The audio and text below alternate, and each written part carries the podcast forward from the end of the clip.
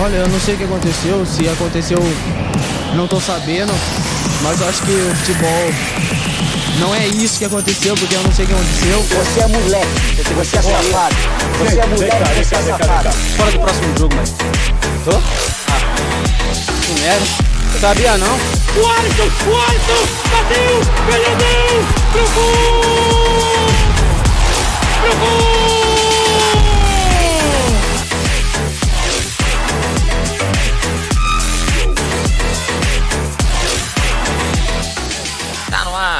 Começa agora mais um podcast Classe 05. E hoje comigo, Vini.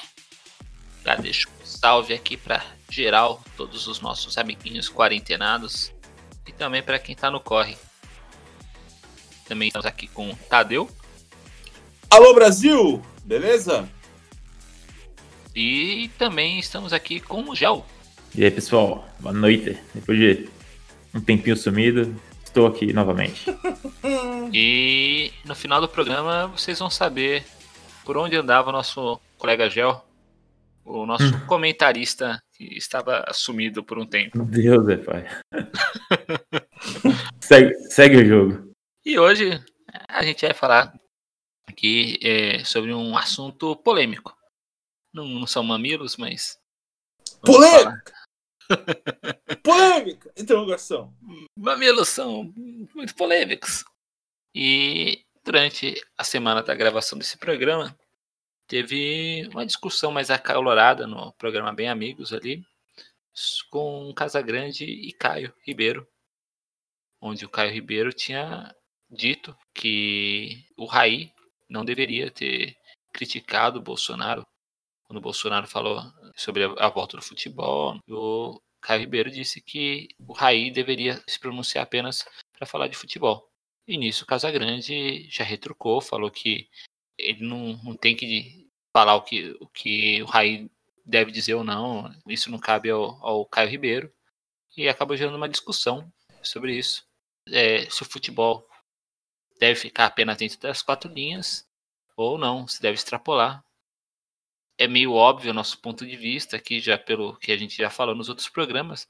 A gente vai debater sobre isso e em seguida vamos passar aqui uma lista de um time inteiro de 11 jogadores, do goleiro ao- aos atacantes, que já se manifestaram de forma positiva ali, politicamente. Então, bora lá? Bora lá, bora lá.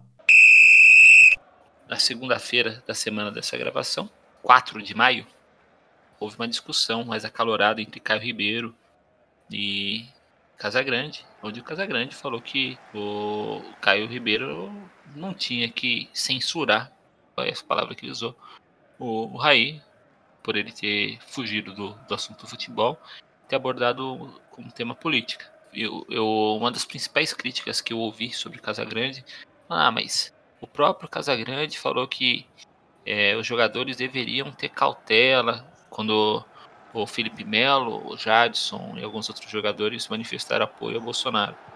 Só que uma coisa é você falar que o jogador deve ter cautela, ele não está falando se deve ou não falar, ali, mesmo porque não cabe a ele, e eu concordo. Devemos ter cautela, devemos saber do que a gente está falando, e isso é para tudo a gente disparar uma coisa que é, na qual a gente é ignorante, corre o risco de a gente propagar desinformação.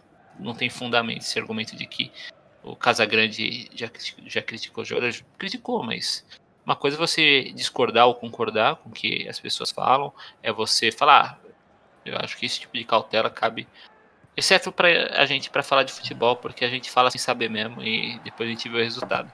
Mas, Abraço, Vilela. Aquela cutucada. Só, só levantei. Eita, Deus. Mas você, você viu a discussão? Cara, eu vi, velho. Eu vi a discussão, né? A princípio, a gente já tinha levantado a possibilidade desse programa com o que o Marcos falou, né? Eu, eu acho que dentro disso tudo, cara, eu até tinha preparado uma questão para falar do Marcos, mas eu acho que esse caso do, do Caio Ribeiro, ele, ele é um pouco mais delicado, vamos por assim. Eu acho que as pessoas é, podem encarar o esporte como um entretenimento. Eu vejo dessa forma também. né? Eu não acredito nisso. Acho que o esporte também é entretenimento. Mas ele é política, ele é economia, ele é cultura, relações sociais, ele é, ele é um pacote completo. Principalmente um meio de inclusão social. Exato, exato. Então, não dá para isolar, né?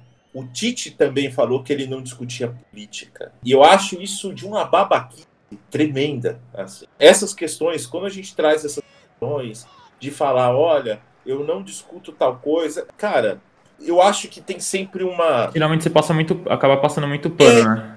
É isso, cara, é isso. E como o João Carvalho fala, né? E ele tem razão. Né? Para mim, e eu concordo com ele, hoje no Brasil, você, ou você tá passando vergonha, ou passando raiva, ou passando pano. É uma das três opções.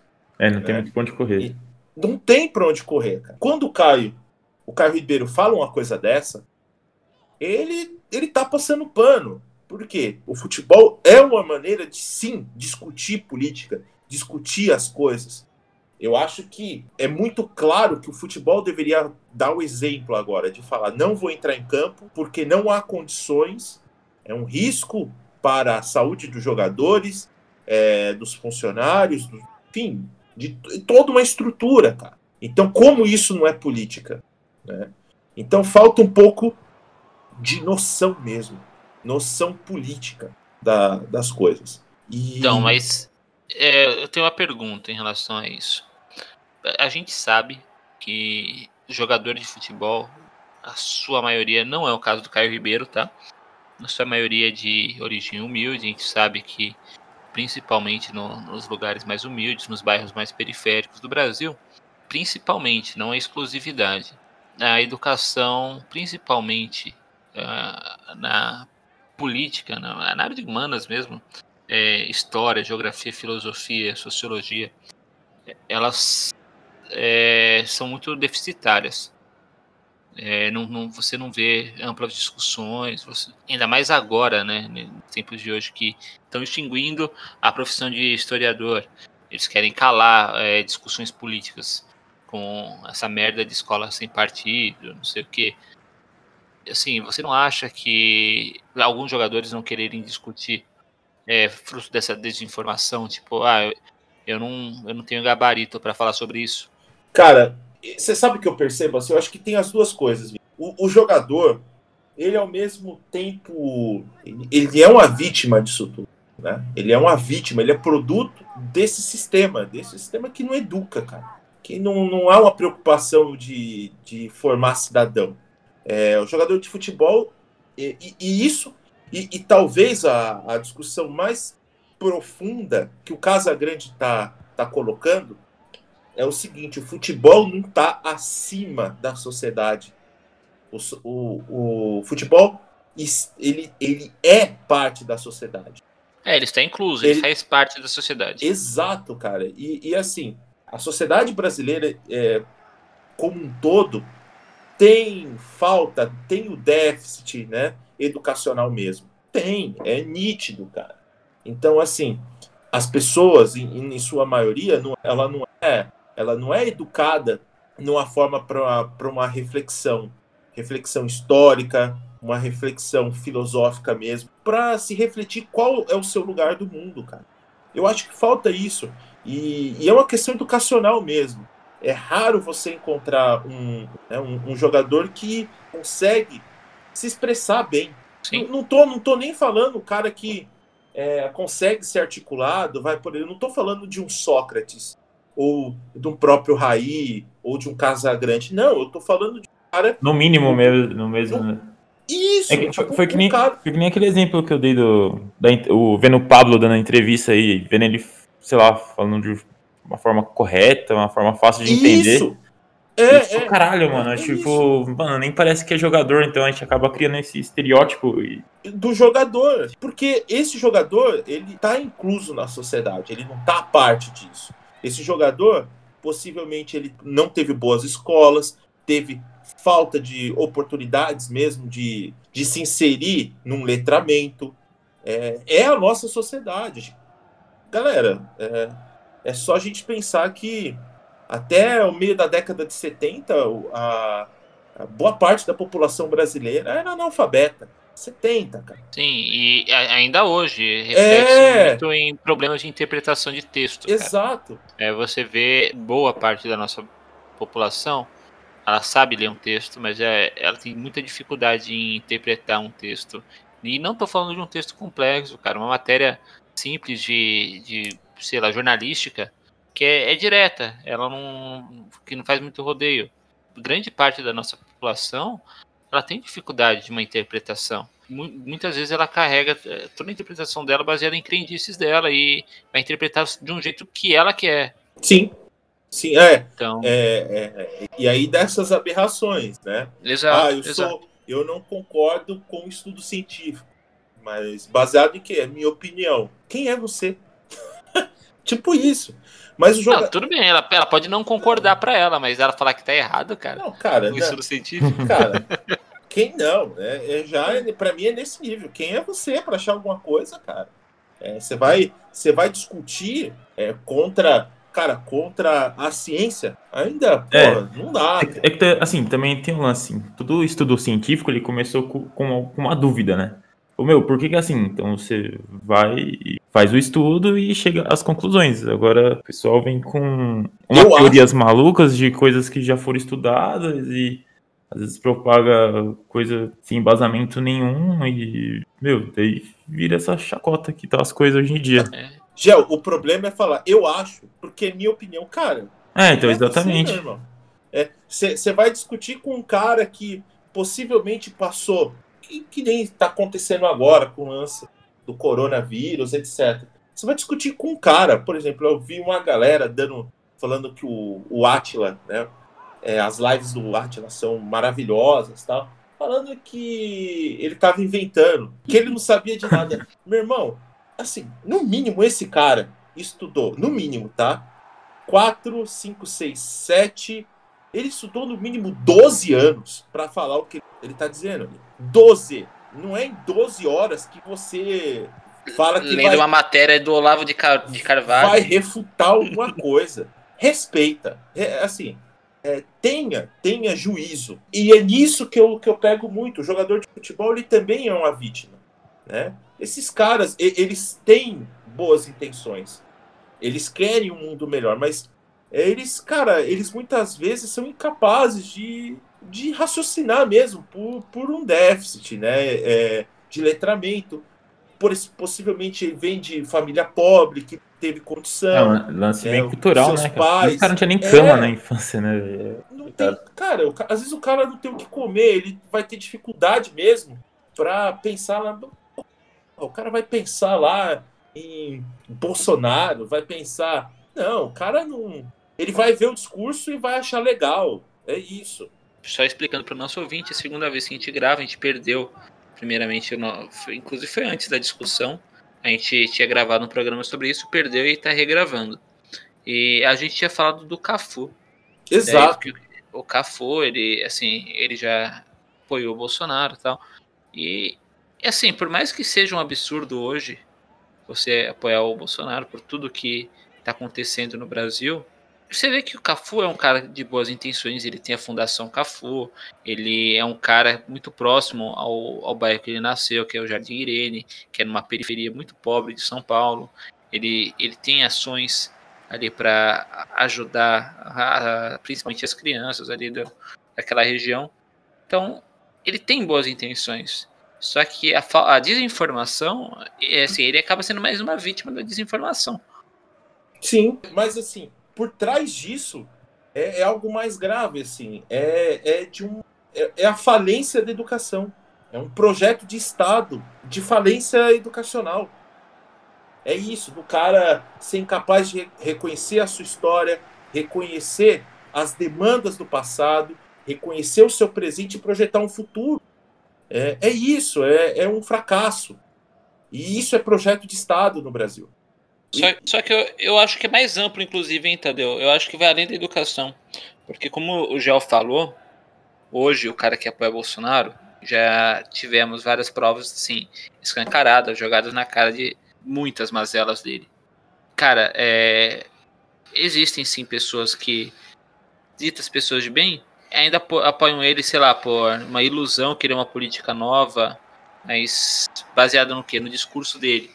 Sim. E, só que o discurso dele é um discurso de ódio, cara. Se a pessoa tá baseada no discurso de ódio, é um, algum desvio de caráter, nem que seja por falta de empatia, como eu falei com você antes. Sim, mas assim, eu concordo com você em boa parte disso. A gente tem um nível educacional tão absurdo que a pessoa é incapaz de perceber, para ela, ela não percebe mudança.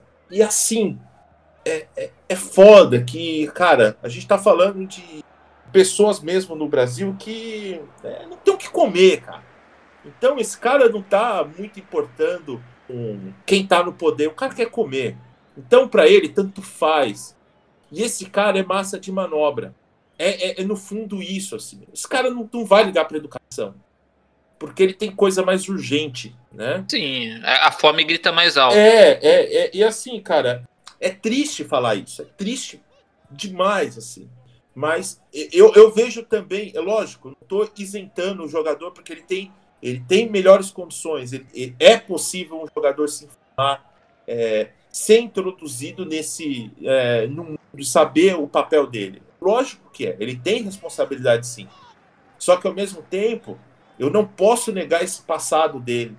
Né? Esse passado que o cara não tem. É, ele não tem propriamente uma noção dele. É, ele é capaz de entender, cara. Tá? É uma falta de estrutura social, né? É, no, é. Assim, de um, de um fundamento. Eu sinto muito isso que o, o, Brasil tem essa demanda. Ele tem mais ou menos aqui um, um legado da desgraça. As dores do parto do Brasil é essa condição também de um subdesenvolvimento educacional, intelectual. É, é, triste isso, cara. É um, e, e, é um projeto de Estado mesmo. É para que essa população seja moldada, para virar óleo de máquina mesmo, para moer gente. Então não importa, não importa pessoas que sejam capazes de refletir sobre o seu passado, sobre a sua origem. E, cara, você tem essas aberrações. O, o Bolsonaro, ele é uma aberração ele é um absurdo. É, dá vergonha de falar que uma pessoa apoia um cara desse. Ah, Tadeu, mas então. É, cara, é mais ou menos o que o, o, o Gel falou, cara. Dá, é triste. Mas ainda assim tem gente que apoia esse cara, é, mas não tem noção. Agora, você, cara, que tem uma classe média, é, tem um pouco melhor de condição e apoia um cara desse, você teve estrutura familiar, estrutura educacional um pouco melhor, põe a mão na cabeça. Só pensa nisso. Depois eu, eu, eu vou falar mais ao longo do programa que muito jogador, né, ah, eu sou de direita, fala. E, e, vamos entender que porra é essa de direita, né? Exatamente. Né? Vamos pôr um pouco a mão na consciência sobre isso. Então, e assim, e, e, rapidinho já. E quando a gente fala de déficit educacional, até o, o Lúcio de Castro ele fala isso brilhantemente, jornalista, e eu concordo muito com ele, cara. É, uma das questões do fracasso do futebol brasileiro nos últimos 18, 20 anos é porque o brasileiro ele é incapaz de entender o jogo de futebol. É, é um nível pior. É, é mais triste ainda eu, eu acho que um dos frutos que o, o, o Guardiola fez, o Guardiola, não só o Guardiola, mas o Mourinho, depois o Klopp e tal, e, e ele explicando e eu concordo, é que se produziu um jogo que é um jogo coletivo, mas um jogo que o cara tem que entender, ele tem que, ele tem que perceber o que ele tem que fazer. É o cara tem que ser inteligente para jogar. E tem que ter uma bagagem cultural para entender movimento, para entender uma série de coisas e entender um jogo coletivo. O brasileiro é incapaz disso. Não é que ele é incapaz, mas ele tem uma dificuldade. Na visão de, do brasileiro, é a individualidade que vai salvar, é o messianismo ainda. É essa figura do, do Messias, que e é um pouco a política do Brasil. Isso é o Brasil da política, é o Brasil do futebol. Né? Porque é, sempre a gente espera o Messias vai resolver. Não, esse cara é o escolhido para é a ideia do sebastianismo né, de Portugal. Esse cara é o escolhido que vai guiar o país ao, a tempos de glória. E o, a ideia do futebol é isso também. Ah, não precisa ter esquema. É, a individualidade vai se ressaltar. Vai ter um cara lá que vai pegar a bola, vai resolver o jogo 2 a 1 um, sabe? E não funciona assim. O jogo não funciona assim. A individualidade não cabe mais no jogo. É importante, mas não, não você não vai vencer campeonato com isso. E, e, e isso é um pouco a sociedade. É, é um pouco isso, essa visão desse messianismo. Eu gosto sempre de dar esse exemplo, né? Que o, o brasileiro ele sempre tira sarro da Argentina, né? E, e, que é horrível a maneira que o brasileiro tira sarro da Argentina. Ah, eu não estou passando pano, não. Os argentinos, muitas vezes, né, eles. Como aconteceu, porque tem preconceito em qualquer lugar preconceito racial, preconceito étnico, brasileiro, espanhol, boliviano, seja o que for. O preconceito está em todas as etnias. E os argentinos fazem isso com o Brasil, ok, eu sei disso. Mas é muito, eu fico muito triste quando o brasileiro ele utiliza, por exemplo, para criticar o argentino, ele fala assim: esse povo, esses passa fome, etc, etc. É, eles têm uma dificuldade econômica, mas, porém, contudo, entretanto, eu dou sempre isso como exemplo. Assim. Conversem com argentinos. O nível educacional deles é muito melhor que o nosso. Mas assim, ó, anos luz de ser capaz de compreender a sua realidade, entender por que está na crise, articular pensamento e para o bem e para o mal, né? Para defender. Ah, mas você está criticando o Macri? Não, inclusive para defender as políticas do Macri também, né? E isso para mim é interessante. Por quê? A Argentina tem um plano de educação, educação popu não popular, mas universal, desde o final do século XIX. Cara, dá para falar de universalização do ensino no Brasil a partir da década de 70, 60, 70. Isso faz um, uma puta diferença, cara. Uma puta diferença. É, não é à toa que, por exemplo, os técnicos argentinos são melhores, porque eles têm uma cultura, e aí a cultura do letramento é mais forte né, né nesse povo.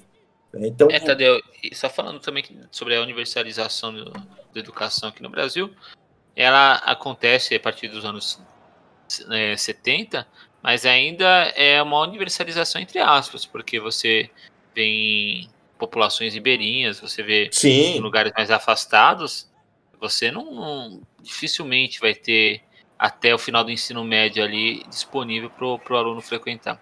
Ó, eu, eu vou dar um exemplo. É, ano passado, cara, quase ninguém apareceu isso na mídia, né?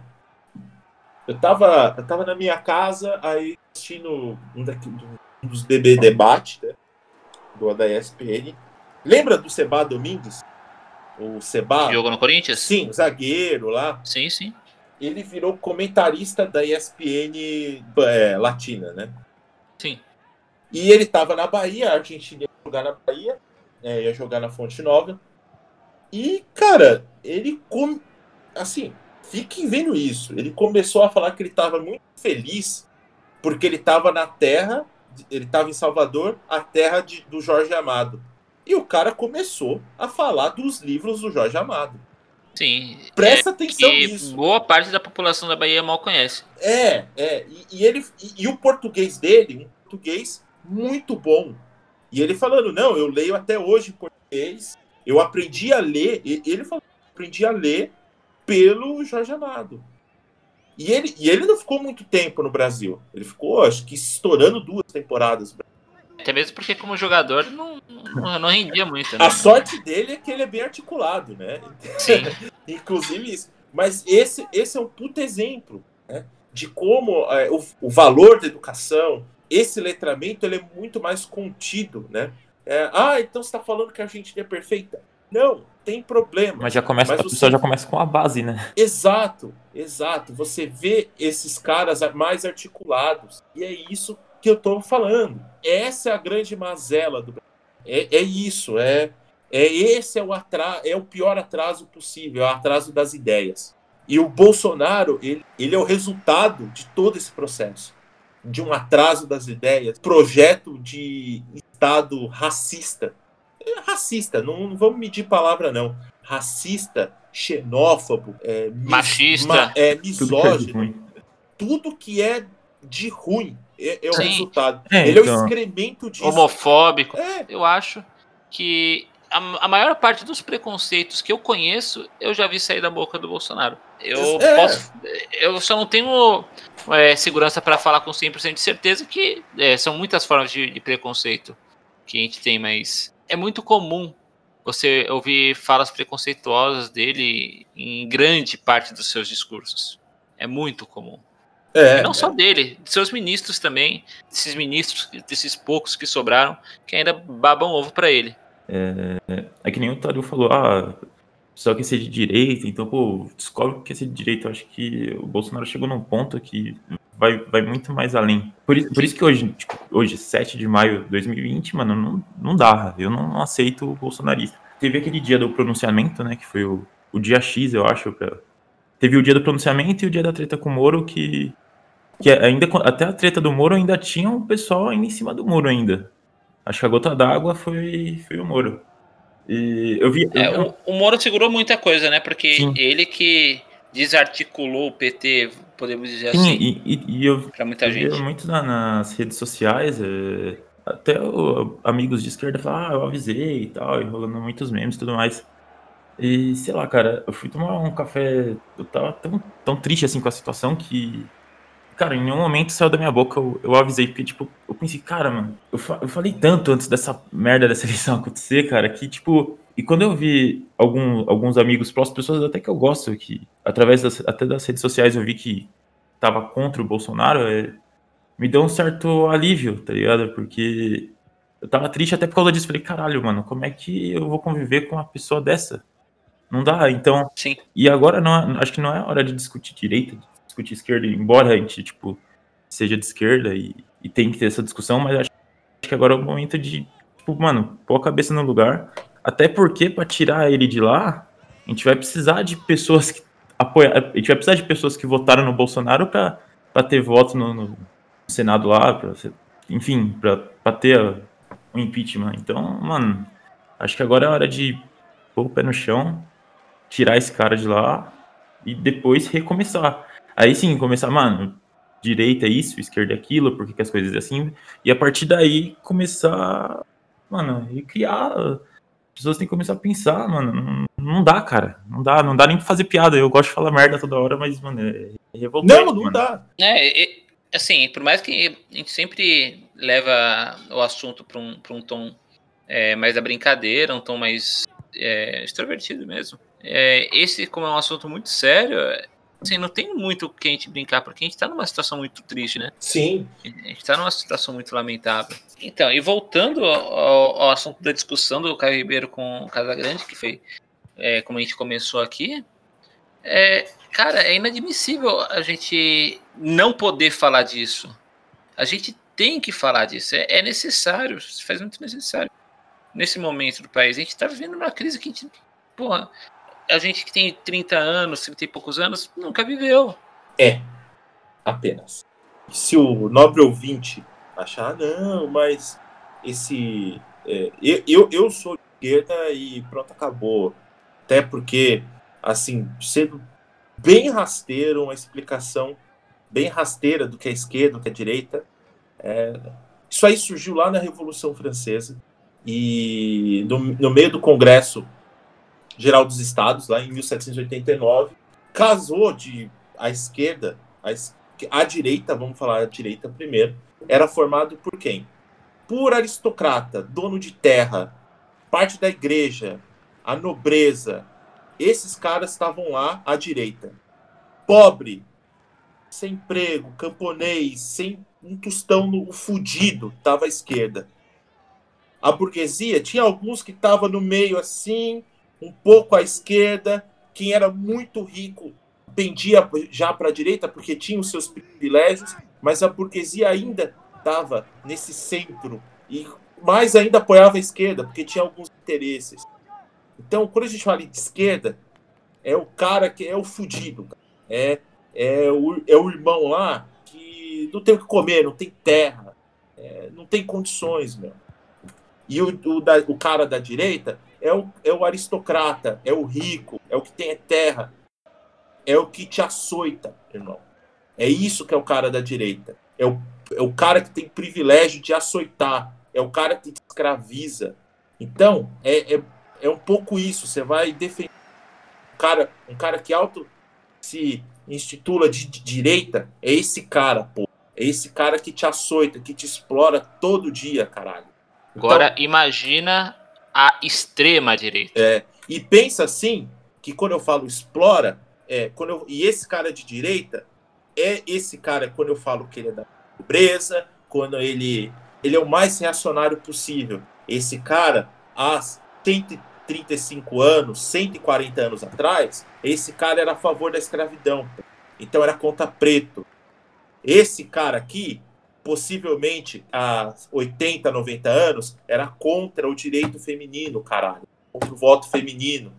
Esse, é, não é à toa que existe a expressão, quando o cara é de direita, ele é conservador. O que é um cara conservador? Conserva a estrutura, quer manter como tá. Se você achar que é boa a estrutura como tá, vai tomar no cu.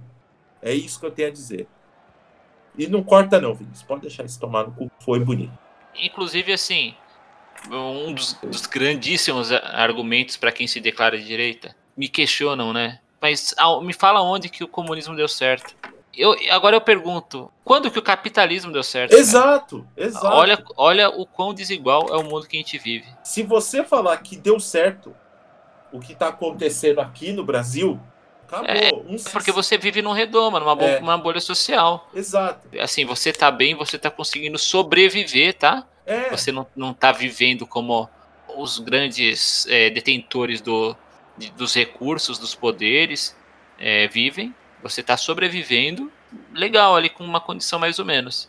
Eu tô sobrevivendo numa condição legal, cara. Só que não é por isso que eu quero que conserve assim. Cresci numa periferia, eu sei muito bem como é a condição de, uma pessoa que não tem nada. Se você não conhece assim, uma periferia, é, é um conselho mesmo, cara. Vai lá, é, visita um, uma instituição de caridade localizada em uma periferia é, e pode ser medo, cara. Assim, você ir numa instituição de caridade ali, é, é, legal você conhecer, é necessário você conhecer. Você vai ver que muitas pessoas não têm nada. É, crianças não têm uma estrutura social, assim, praticamente zero. Inclusive, acabam se tornando a massa de manobra que a gente disse anteriormente. Porque ela se preocupa, primeiramente, no que vai comer hoje porra, não, não tem. Como, como que ela vai conseguir sem dinheiro para se sustentar? A criança tem que trabalhar e estudar.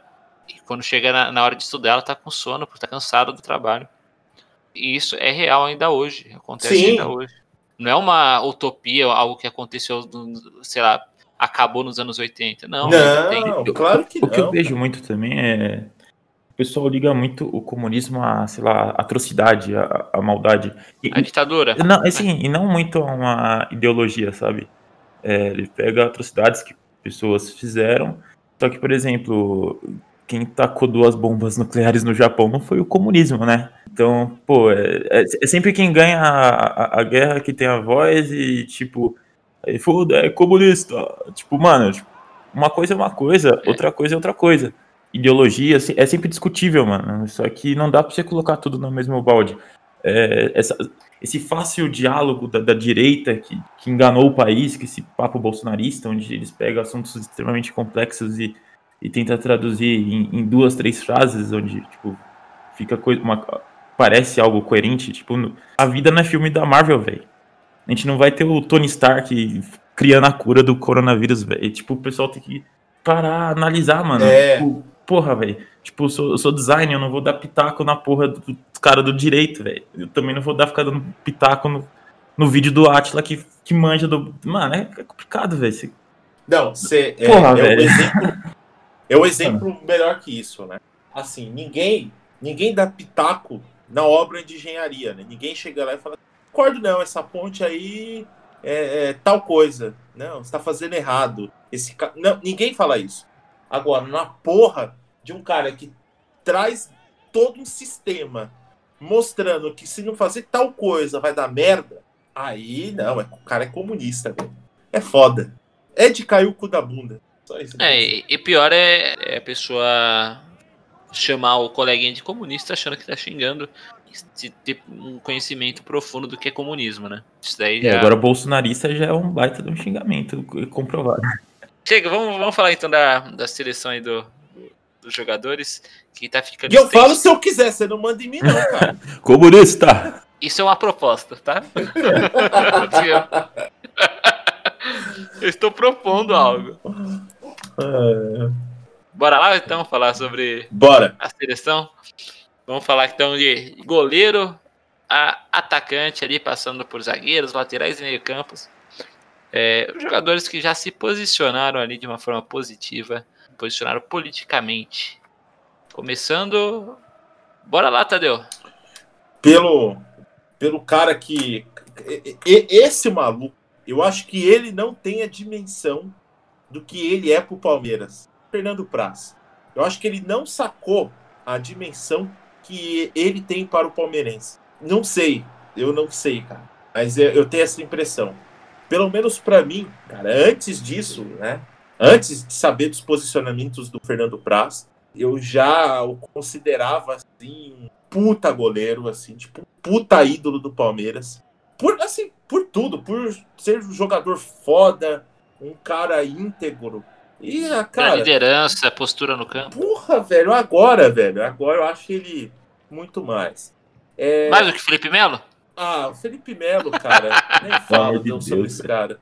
E, Ai, cara. e o, mais, o mais interessante do, do Fernando Praz é que surgiu, né? O Marcos. Marcos, deixa eu só dar um recado. Um recado, você não vai ouvir, né? Mas enfim, é, ser ídolo, né? Uma pessoa que tem o status de ídolo, a carreira continua, cara. Não, é- o ser ídolo não é só o momento instantâneo da sua carreira como É, Jogador. tio Ben sempre falou, né? Grandes poderes trazem grandes Exato. responsabilidades, mano. É, é uma Exato. bola que tem que carregar mesmo. tem que você carrega, você tem a missão de, de dar bons exemplos para sempre. E o Marcos, cara, é, eu, considero, eu não considero ele meu ídolo. Ele, ele para mim sempre foi o maior goleiro da história do. E não dá para dissociar o futebol da política. Eu fiquei muito decepcionado, é, sendo machista, sendo homofóbico, enfim, cara. Então, e, e- assim, muitas críticas, né? Era porque, ah, mas vocês estão falando que o Praz é foda, é porque ele tem a camisa do Che Guevara. E, cara, aí que eu gostei mais dele. é. E o Fernando Praz, cara, Fernando Praz, o nosso goleiro, nosso goleiro aqui com a camisa do Che, né? E ele apareceu com a camisa do Che Guevara em 2010 no Vasco. Então, todo o meu respeito por ele, né? Então, abre aspas para Fernando Praz. Ele é um personagem polêmico, divide opiniões. Muitos veneram, outros acham assassino. Alguns países consideram um herói, outros acham terrorista. Acho que ele estava certo em grande parte de seus propósitos, dos seus ideais e saiu lutando contra a ditadura. Foi um cara que abandonou uma vida confortável que tinha na Argentina para lutar por aquilo que achava certo, pela liberdade dos outros. Acho que ele é um exemplo esse é o Fernando Praz. Cara, então, assim, um cara que né, adora o, o Che Guevara, acha que tem um papel importante. Esse cara, ele fez parte do Bom Senso Futebol Clube, com o Paulo André, com o Arce, o Cabeção. É, sempre teve ativo para a carreira, né, a questão política do futebol, né, em defesa do- dos jogadores. Então, meu sincero obrigado. Obrigado, Fernando Praz. Só pra fa- Certo. falar do, do prazo aqui também. Pode falar, João. Curiosidade, assim, né? O, o, o Praz foi pro Ceará, né? Sim. E o Ceará, ele conseguiu ir do inferno aos céus em, tipo, em questão de, de uma semana, né? Porque o, o Ceará ia contratar o, o, o Jean, ex-São Paulo, que é um arrombado filho de uma puta, que espancou a mulher lá, no, lá em Orlando. E a torcida do Ceará, que é uma torcida belíssima, a gente falou, não, mano, esse cara não vai jogar aqui. Coisa de uma semana depois, os caras trouxeram o prazo. Então, tipo, eu te- eu tenho um carinho muito grande, pessoal, do Ceará, tanto a torcida do Fortaleza quanto a torcida do Ceará. É- eu acho os caras muito foda. E que bom que, mano, a torcida tem que ter voz. Então, tipo, a gente reclama, ah, jogador tem que ter voz. Não, mano, tem que tá, todo mundo tem que estar falando, cara. Tá- Mano, não sei se chegou a ver, Tadeu, o Ferrez lá dando uma comida de rabo no, no pessoal lá do, do bonde do Tchê lá, que é a torcida antifascista do São Paulo. Eu não cheguei a Não, não cara. nisso. É, também não quero nem ficar falando muito também pra não soltar informação que eu não sei. Mas, meu, eu vejo o- Jean jogando no no Atlético Goianiense, pô, mano, eu sempre também tinha uma admiração pro Atlético Goianiense, né? Porque meu ranço sempre foi o Goiás. Porra, mano. Eu acho que. Ah, mas, É complicado mas pesquisa quem é o dono do Atlético Goianiense. Vocês vão se Sério, é, então. É, por aí você já vê, né? Aí que a gente já entra naquele lance da, da, da falta de, de informação, mas. Porra, um cara, um cara que faz uma atrocidade dessa, tá num papel de, de jogador, de ídolo. Não que eu não acredite que as pessoas têm que ter segunda chance, mano, mas eu acho que num, num clube de futebol, onde você tá num papel onde que você tem que dar exemplo, cara, eu acho que é outros 500. Entra naquele lance do Marcos, que é, é ídolo uma vez, você é ídolo pra sempre. Então, mano, eu não ia querer ver um filho meu vestindo uma camiseta do Jean, tá ligado? Exato. E só, só complementando sobre o Price também, o Price que, cara, é um dos poucos jogadores que não passam pano. Quando o Palmeiras foi campeão brasileiro 2016, se não me engano, o Price ele foi um dos 2018, desculpe. Em 2018, o Price foi um, um, um dos caras que falou publicamente que não era a favor da entrada do Bolsonaro para receber a taça, falando que ele não participou da, da campanha do Palmeiras, ele não, não tinha que estar ali. Ali era um momento dos jogadores e ele não era favorável à presença do Bolsonaro naquele momento. Mas, mais uma vez, que enquanto o Felipe Melo aplaude e baba ovo, o, o Praz vai lá e bateu na tecla que não tinha nada que estar ali, não participou. É Muito mais respeito, então, ao Praz. Por mais que tenha jogado num clube rival meu, eu tenho só respeito a ele. E é isso. E é uma aberração, né? Aquilo foi uma das coisas mais ridículas da história do Palmeiras. Aquilo foi Triste, né? nojento, Triste. nojento, Triste. nojento. assim. Essa diretoria deveria ter vergonha do que aconteceu aquele dia. Só isso. Uma menção honrosa ao Diego Cavalieri, que também, hoje jogador do Botafogo, mandou também em abril de 2019 esse tal mito de Araque, que ainda não se pronunciou. Será que novamente está de licença médica? Tem que ficar de repouso, né? E ele comentou a questão lá, né, do, do militar que matou, né, um pai de Pai de família, família. Né, com 80 tiros, e ele estava cobrando o posicionamento do Bolsonaro. Então aí um, uma menção honrosa para nosso o Diego Cavalieri. Boa Cavalieri, é nós, cara. É nós. Cria do Palmeiras. É, exatamente. Outro goleiro que passou pelo Palmeiras. E, cara, que episódio triste, né, cara? Nossa, É- ridículo, cara. é- é- esse episódio dos 80 tiros, cara, é um episódio que me dói demais, cara. É foda. É foda. É, uma- é de uma crueldade é, sem igual.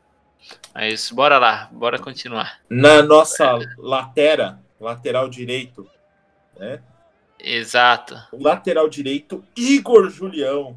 Esse é um dos caras que mais me surpreendeu. É, já vou passar uma recomendação logo de cara. Ouçam um podcast lá do B do Rio, programa 101, com o Igor Julião, cara. Nossa, cara, que maravilhoso esse programa.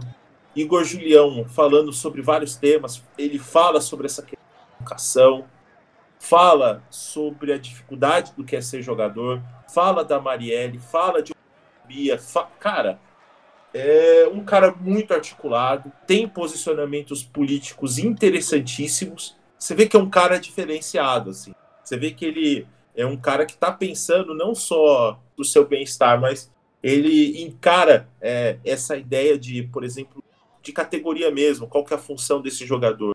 É, enquanto né, membro da sociedade. Meu, Igor Julião, só isso, cara. Ouçam o programa dele, tá? E é isso. O Igor Julião tá de parabéns.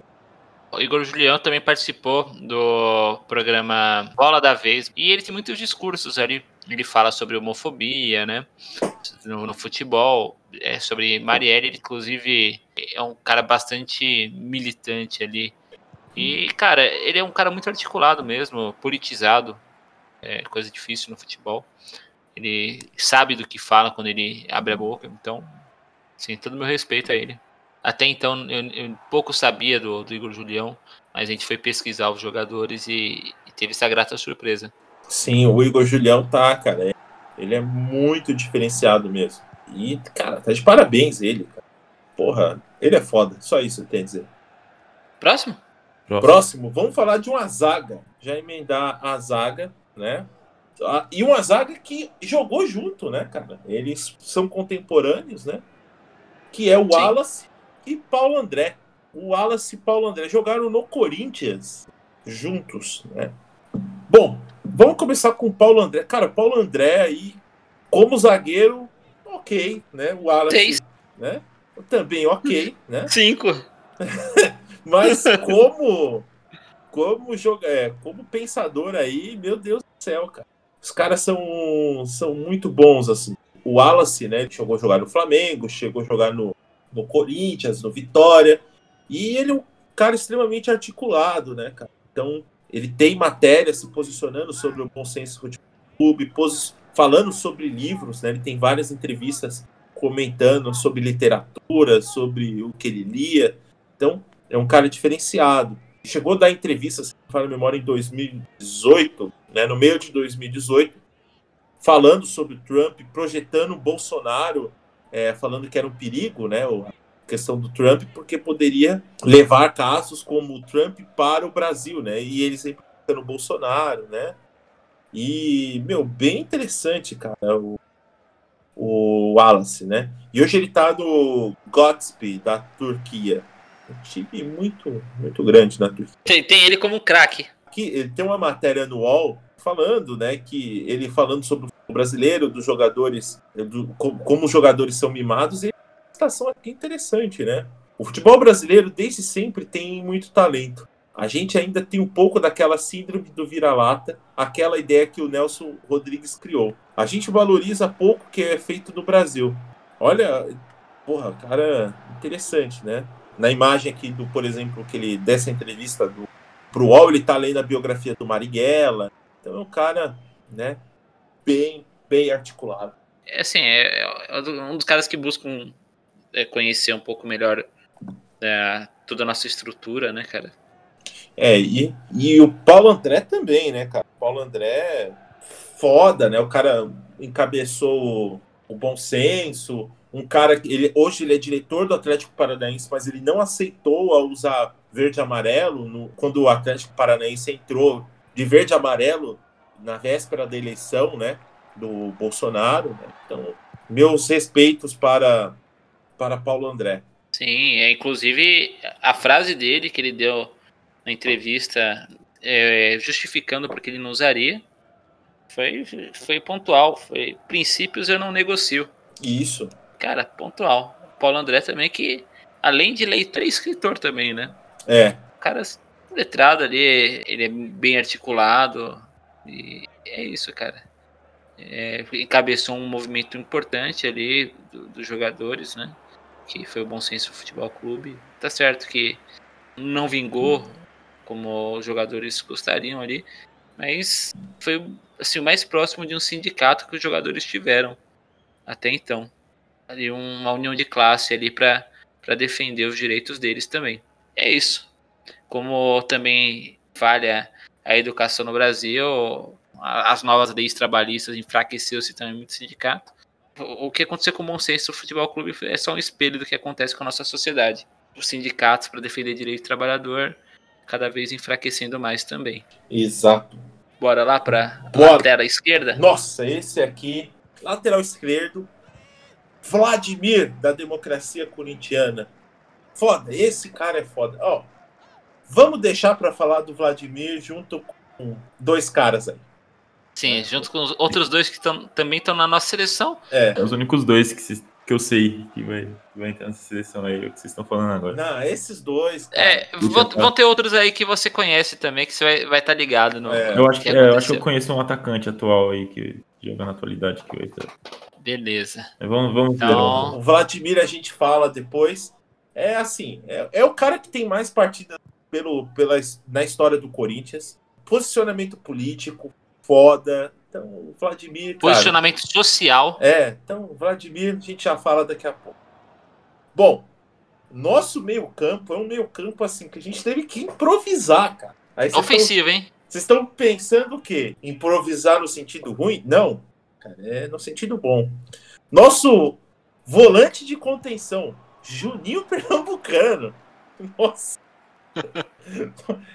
Tá aí. Tá aí, cara. Juninho Pernambucano. Cara, Juninho Pernambucano, esse sim, um cara foda, que teve um posicionamento totalmente contra Bolsonaro. O Juninho Pernambucano, atualmente, ele é diretor do Lyon. Cara, ele tem um posicionamento muito forte, cara. É tanto que na Rede Globo ele criticou a base jornalística da Rede Globo, falou, falou até uma besteira ali, mas manteve a posição e saiu da Rede Globo, cara.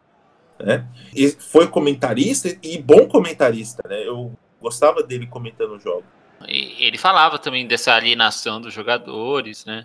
Criticava os jogadores não se posicionarem totalmente ao contrário do, de alguns comentaristas que hoje estão lá, né? Mas é. ele acabou ganhando uma, uma fama ali de revolucionário ali na Globo, que ali na, na, na Rede Globo não é, não é o melhor lugar para você ter essa fama. Isso, e abre aspas, ele falou assim: ó, uh, muitos brasileiros ignoram que outros foram torturados e assassinados na ditadura. É desesperador é, ver gente apoiando intervenção militar. O exército existe para defender o país, proteger as fronteiras, não para matar brasileiro na favela. Que o Juninho Pernambucano, ele, ele é foda. É, tá de parabéns, cara. Parabéns, exatamente. Ah, só um, um comentário, tá? Sabe um cara que me surpreende nos comentários, que comenta bem pra caralho futebol? Pedrinho, cara. Ah, Pedrinho, Pedrinho é bom, cara. Pedrinho Porra, é velho. E aqui a, a dupla de irmãos, né, cara? Pra fechar o meio campo. Raíssa. Ô, Tadeu? Oi, oi. Desculpa, cara. Nessa entrevista, posso só abrir uma aspas aqui pro Juninho? Pode, pode, pode. Aqui. Então, só abrindo uma aspas aqui nessa entrevista que ele deu para o país, pro Juninho Pernambucano, ele falando das, seguintes dizeres: Me revolto quando vejo jogador e ex-jogador de direita. Nós viemos de baixo, fomos criados com a massa. Como vamos ficar do lado de lá? Vai, vai apoiar Bolsonaro, meu irmão? Cara, é isso, velho. Simples, né? Ponto. Dupla de irmãos para fechar o meio-campo. Raí Sócrates, né? Sócrates a gente fala daqui a pouco com o, o outro cara que é para mim é foda. Raí, engraçado, né? Lembra quando a gente estava fechando a pauta que eu coloquei o Raí e vocês falaram assim: "Hum, sei não, acho que o Raí não tem esse posicionamento político. Na primeira gravação, é, é. a gente falou o seguinte para você. O Raí nunca se posicionou. E, e eu falei, não, cara. É. Mas não tem como, né? Eu é. avisei. Cara, o Raí é de esquerda, velho. Ele é articulado. Sim, é que você falou, não, é aquele irmão do Sócrates e tal, não sei o quê. Eu falei, não, eu imagino, por ser irmão do Sócrates, que ele seja de esquerda, mas ele nunca se posicionou. E até então, o único jogador que passou pelo São Paulo, né? Não, não sei se vai ter outro, eu acredito que não, mas Porra, São Paulo. São Paulo e Palmeiras. Não, não vai, não. Vai, vai ter um que passou já. Vai ter um que já passou pelo São Paulo. É. Que a gente já falou já? Mas. Não. não. Ah, tá, tá. Vamos, vamos falar. entendi. Tudo bem, eu falei isso, mas não era pra. Também quando ele falou, nossa senhora, né, cara? Nossa. No time, né, cara? É, ele causou, cara. Ele causou. É, alguns torcedores, hackers ali roubaram nosso, nossa gravação bruta ali. E passou e falou, ó, aí estão falando de você ali, cara. É. É hora de se posicionar.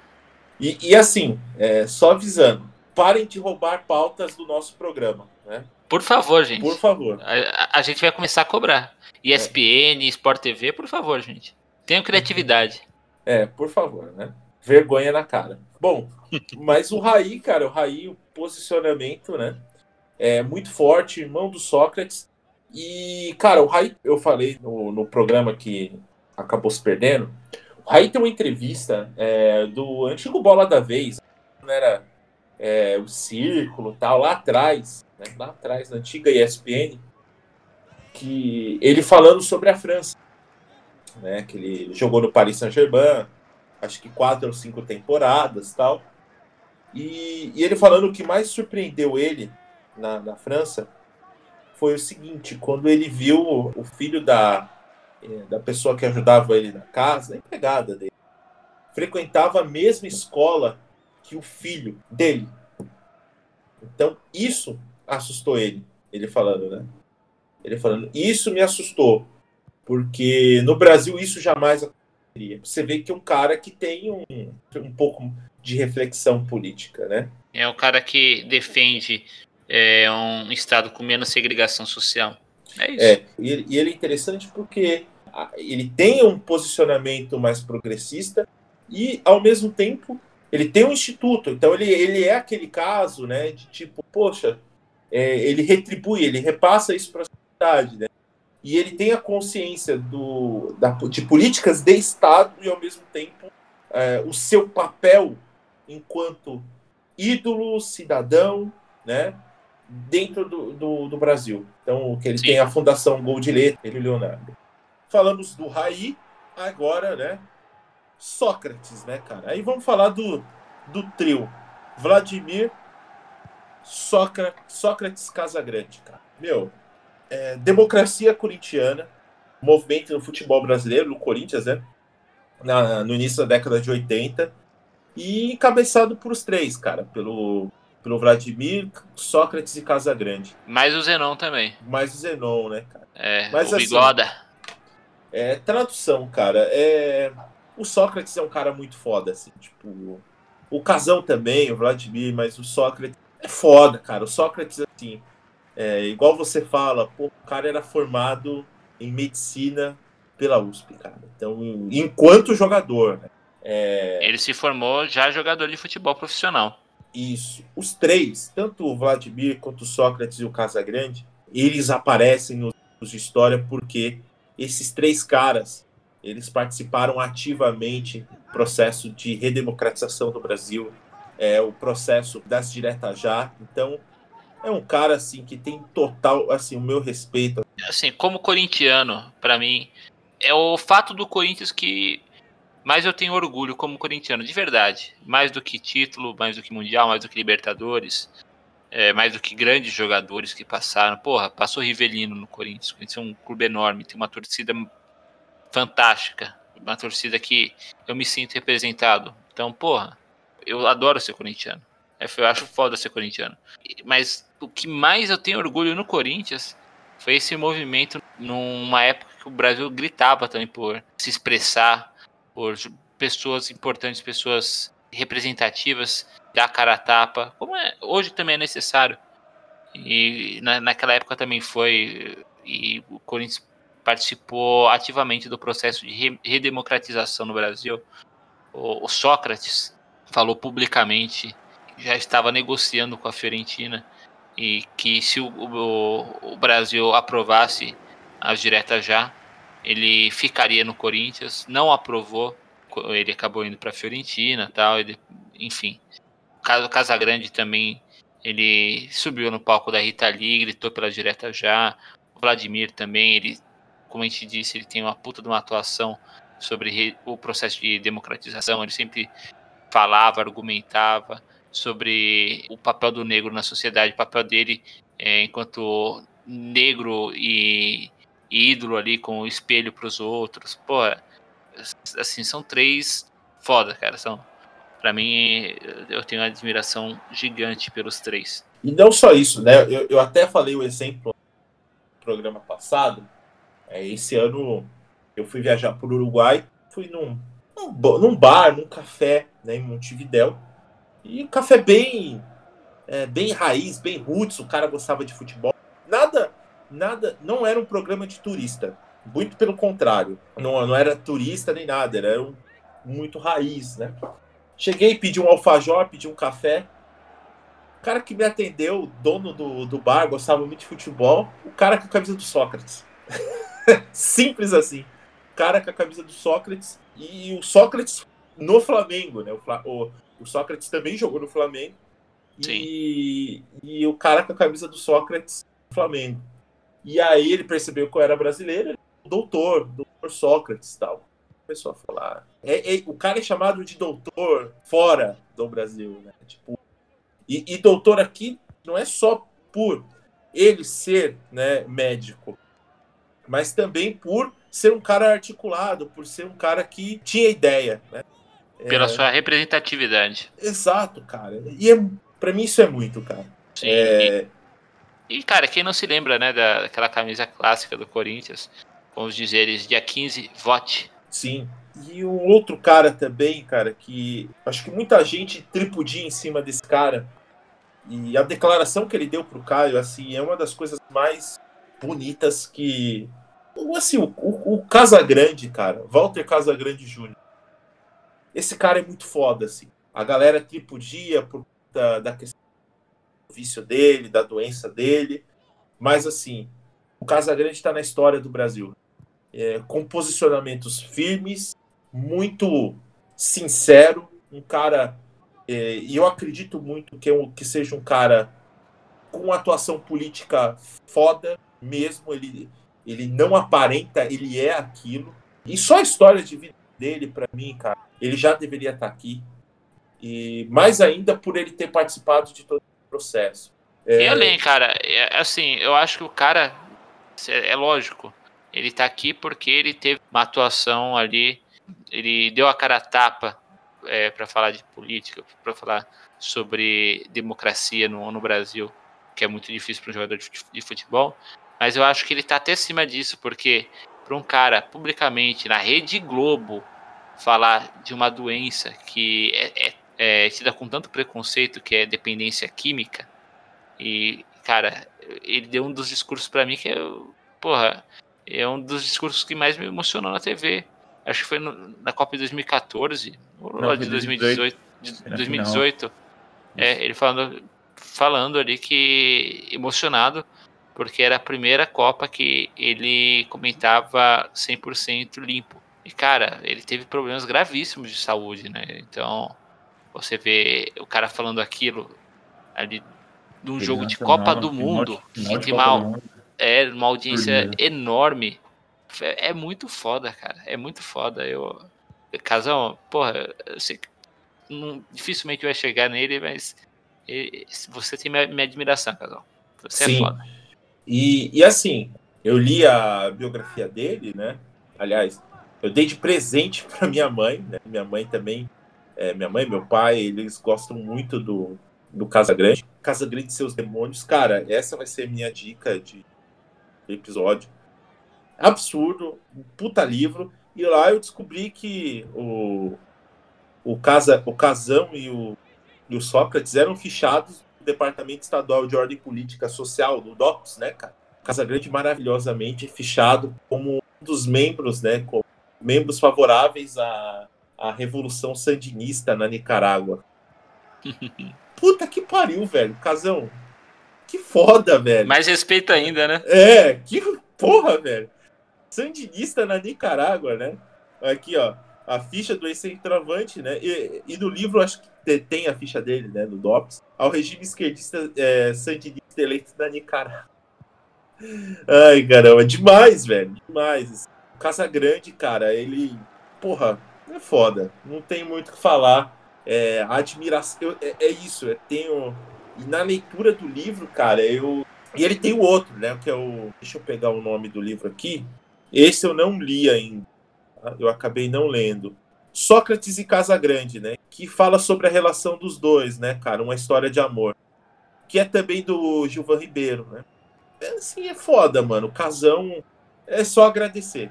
E assim, cara, é, vamos ser honestos, né? se é, nós tivéssemos um país que, que fosse um país que olhasse para a história, que entendesse a importância do historiador, é, do passado histórico, Vladimir Sócrates e Casagrande, eles, já, eles jamais não teria uma vírgula para falar dele.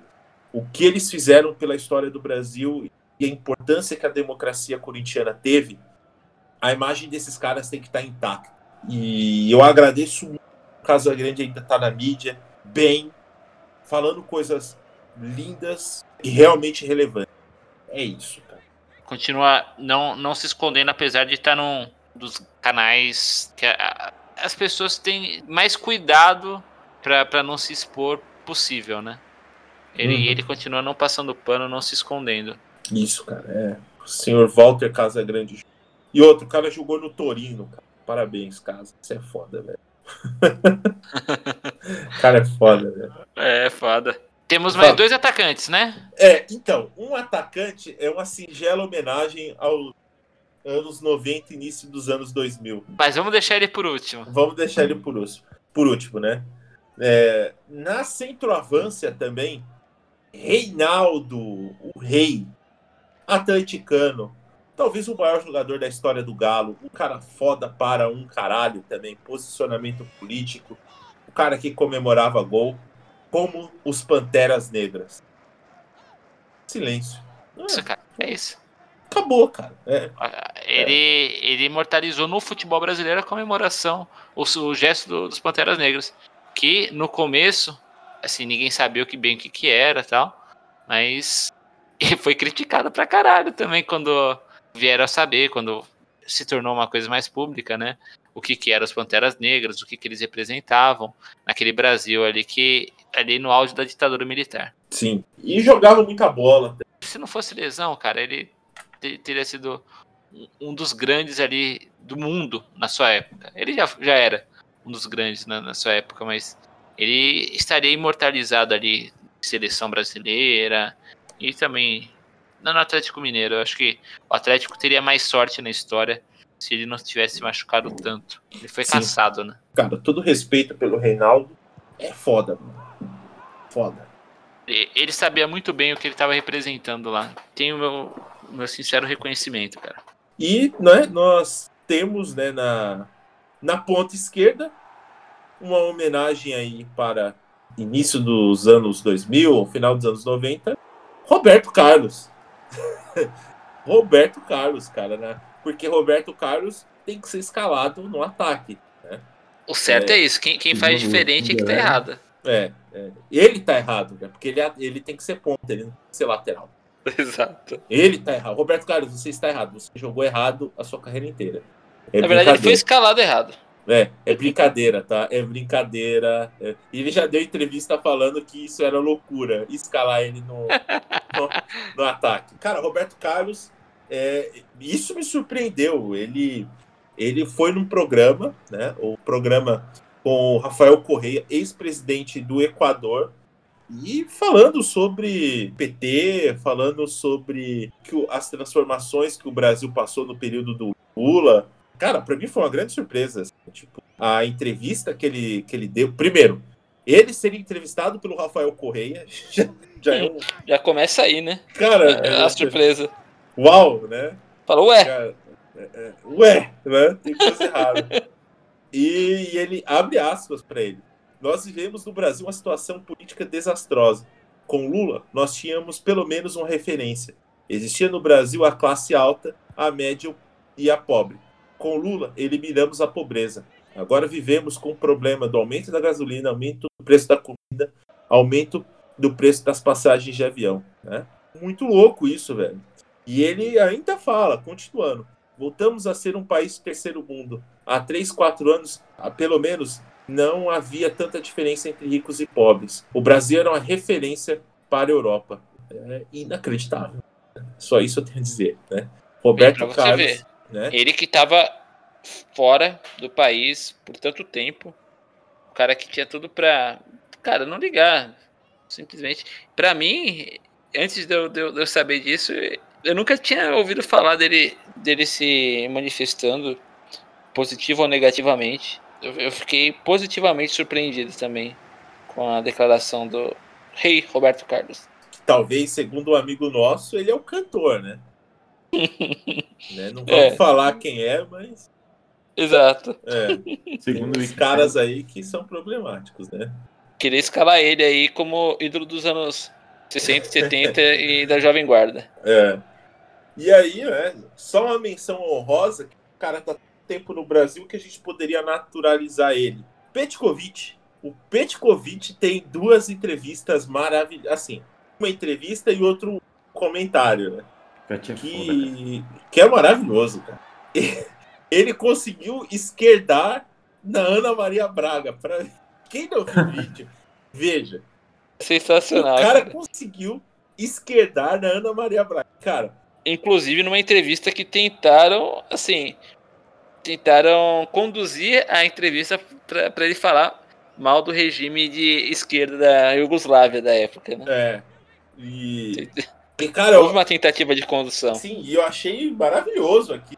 quê. E a Ana Maria Braga não sabia o que falar, né? Ela assustou, né, cara? É. Pra quem não sabe, foi assim a entrevista. Petkovic, né? Ele veio de, um, de uma região pobre Europa, que era socialista, que era socialista, né? Que não tinha tantas condições, né? A Iugoslávia, ele, não, era muito bom. Tínhamos educação, tínhamos saúde, éramos, éramos felizes. Tipo, cara, tipo, não, cara, não. O Pet, cara, o Pet conseguiu.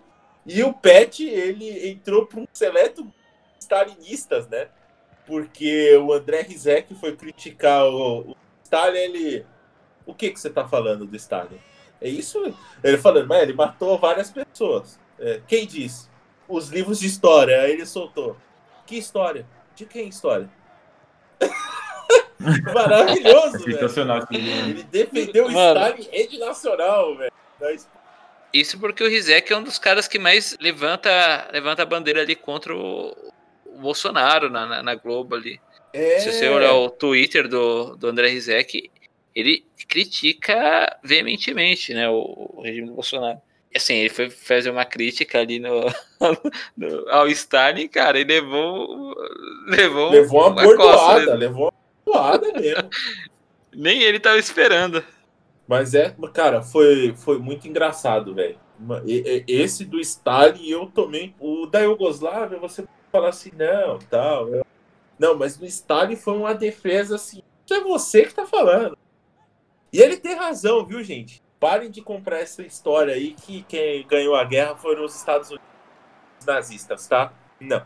Nananina não. Tá? Vamos estudar. Tá bom? Eu não, não, não sei quem ainda compra essa ideia, mas é, é deturpada, né, é. cara? Quem invadiu Berlim, dominou Berlim, pôs pra fuder, foram, foi o Exército Vermelho. Então, muito respeito ao, ao camarada Stalin. Senão teríamos uma raça ariana até então no, é. no comando. Sim. Mas é, essa é a nossa seleção.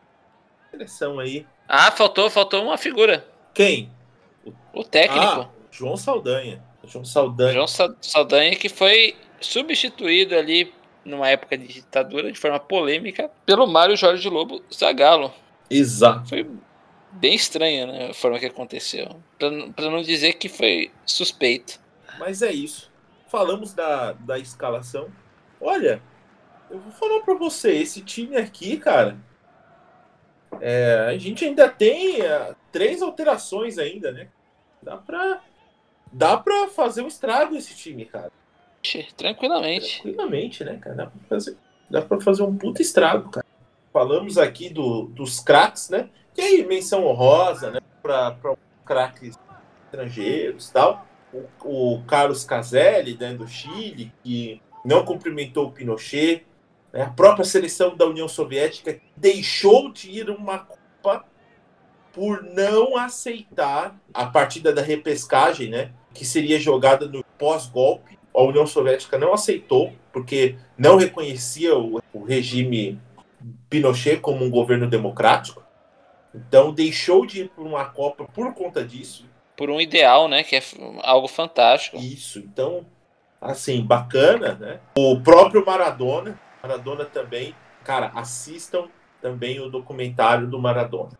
Esqueçam uh, o, o, rótulo né, que, de drogado né, que, que dão aqui no Brasil. Olhe com para, cuidado para o Maradona.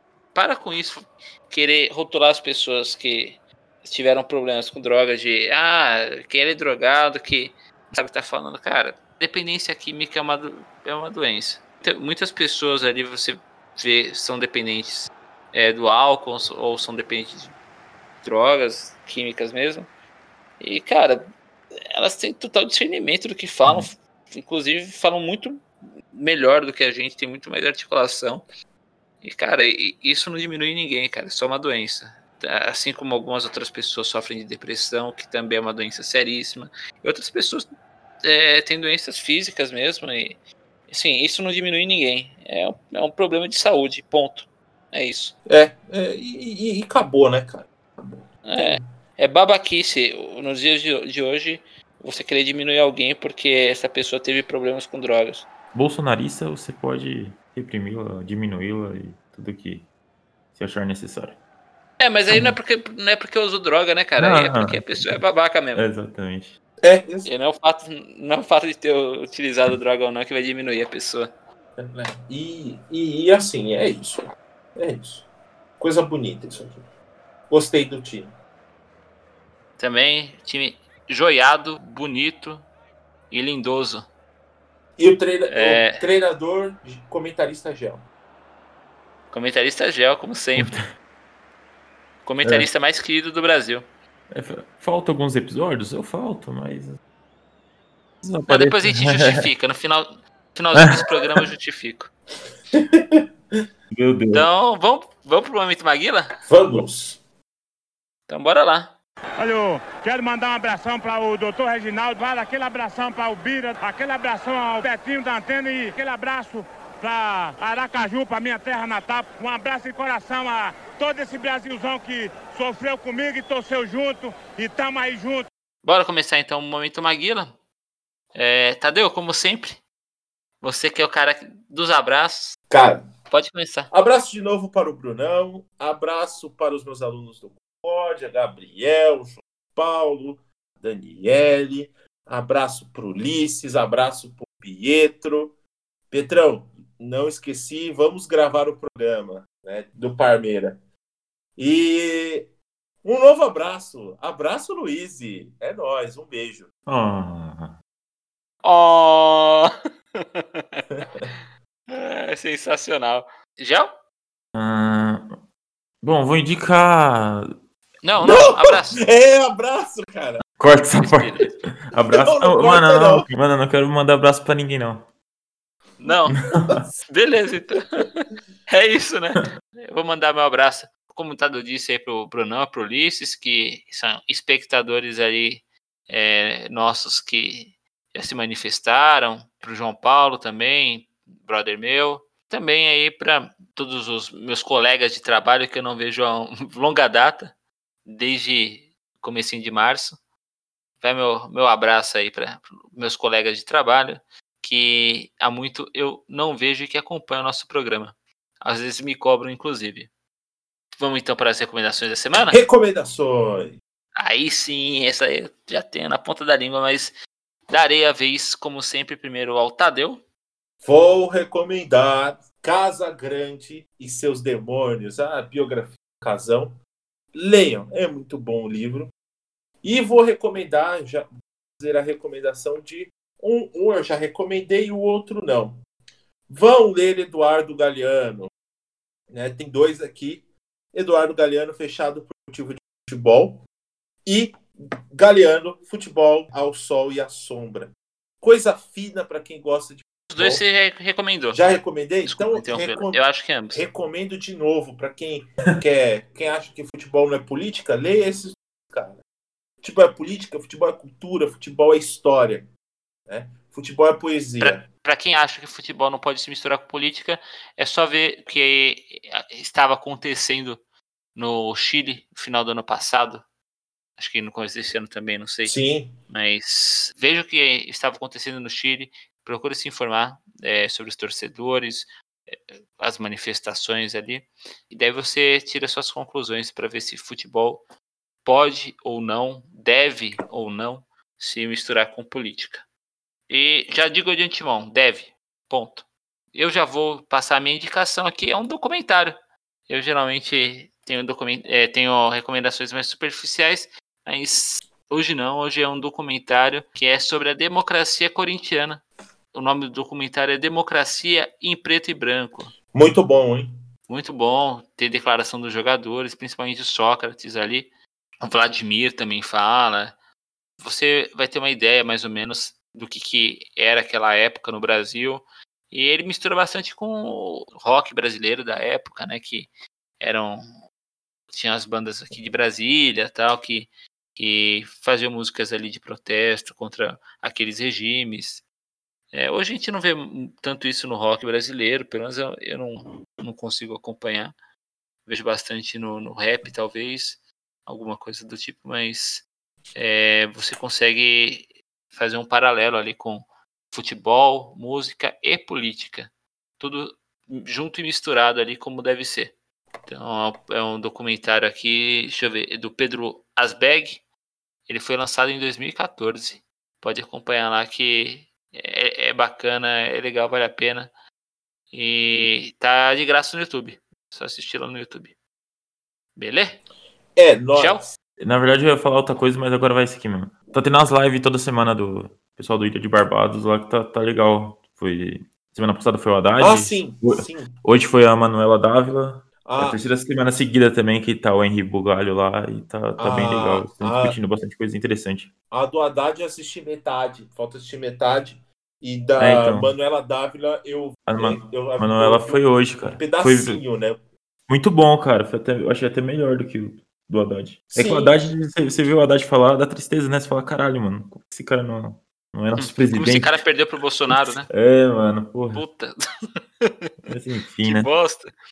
É, e. Ah, então vou aproveitar aqui que você deu, um- deu uma, uma sugestão aí política é, atual para eu recomendar aqui a entrevista que teve com o Ciro Gomes, que o Tadeu passou pra gente hoje. Eu comecei a assistir, parece ser bem bacana.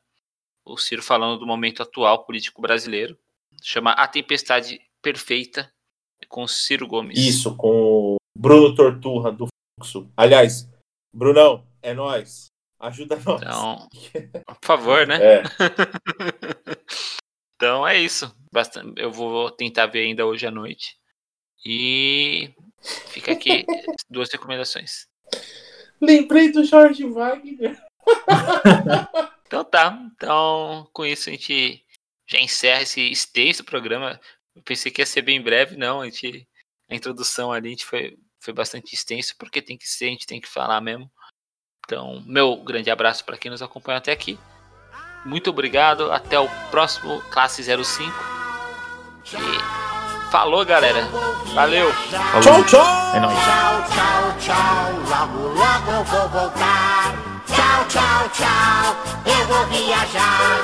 Tchau, tchau, tchau, logo, logo eu vou voltar. Vai fazendo o meu trenzinho. Sem parar.